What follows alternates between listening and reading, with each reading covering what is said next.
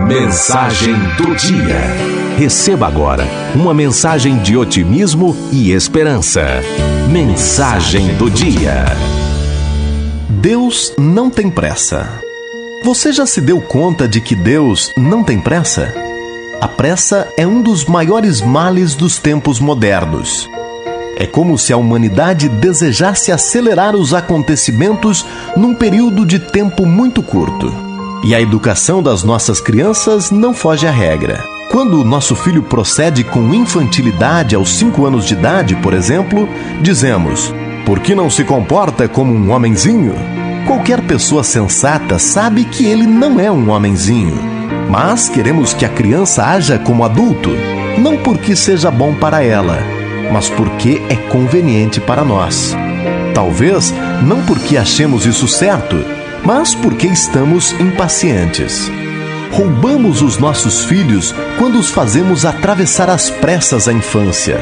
Também a nós logramos porque perdemos a oportunidade de nos deixar contagiar pela sua inocência, sua curiosidade espontânea, sua admiração natural, sua alegria sem restrições. Muitas vezes, a nossa impaciência impede o desenvolvimento de grandes inteligências e de grandes almas, porque esquecemos de que a assimilação do bem é um processo lento. Certa vez, um pai perguntou ao diretor de uma universidade se o currículo escolar não poderia ser simplificado para que seu filho pudesse ir por um caminho mais curto. Sem dúvida, respondeu o educador. Tudo depende, porém, do que o senhor queira fazer do seu filho. Quando Deus quer fazer um carvalho, por exemplo, leva cem anos. Quando quer fazer uma abóbora, precisa apenas de três meses. É comum nos esquecermos de que as engrenagens das nossas vidas estão interligadas com as do Criador.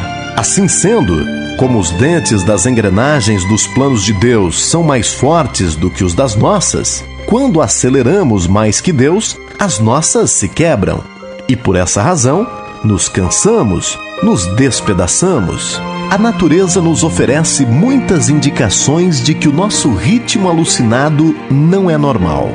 Quando saímos dos lugares superlotados, fugimos dos horários e andamos por entre as árvores que crescem devagar e as montanhas silenciosas que parecem estar sempre tranquilas, observamos um pouco da serenidade e da calma da natureza.